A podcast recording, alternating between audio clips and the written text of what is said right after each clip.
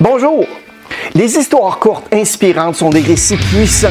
Ce qui est bien, c'est qu'elles sont si faciles à entendre et qu'il y a toujours une morale à la fin de l'histoire.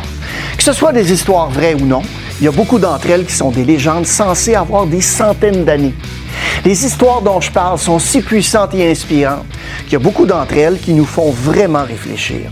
J'ai lu beaucoup de ces histoires au cours des années et j'ai trouvé les leçons qu'elles contiennent mais vraiment intéressantes. J'ai donc décidé de préparer une série de vidéos en mettant l'accent sur une douzaine d'histoires inspirantes que j'ai pu entendre et qui m'ont servi de temps à autre. Vous retrouverez les liens au bas dans la fiche description. Mon nom est Mario Loubier. Les émotions mènent les décisions. Si vous avez un ami, un collègue ou un membre de votre famille qui pourrait bénéficier de la vidéo, n'hésitez pas à le partager. Vous pouvez aussi écouter cette vidéo en podcast en cliquant sur les liens dans la fiche description.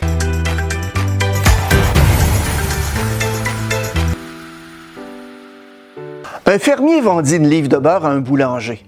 Un jour, le boulanger décida de peser le beurre pour voir s'il obtenait la bonne quantité. Il posa le beurre et constata que ce n'était pas le cas. Et décida donc de poursuivre le fermier en justice. Une fois à la cour, le juge a demandé au fermier s'il utilisait une quelconque mesure pour peser le beurre. Le fermier a répondu Votre honneur, j'ai une balance. Une balance? Comment vous faites alors pour mesurer le poids d'une livre de beurre?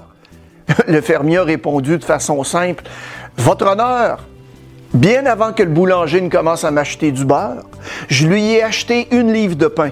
Chaque jour, lorsque le boulanger apporte le pain, je le mets sur la balance et je lui donne le même poids en beurre.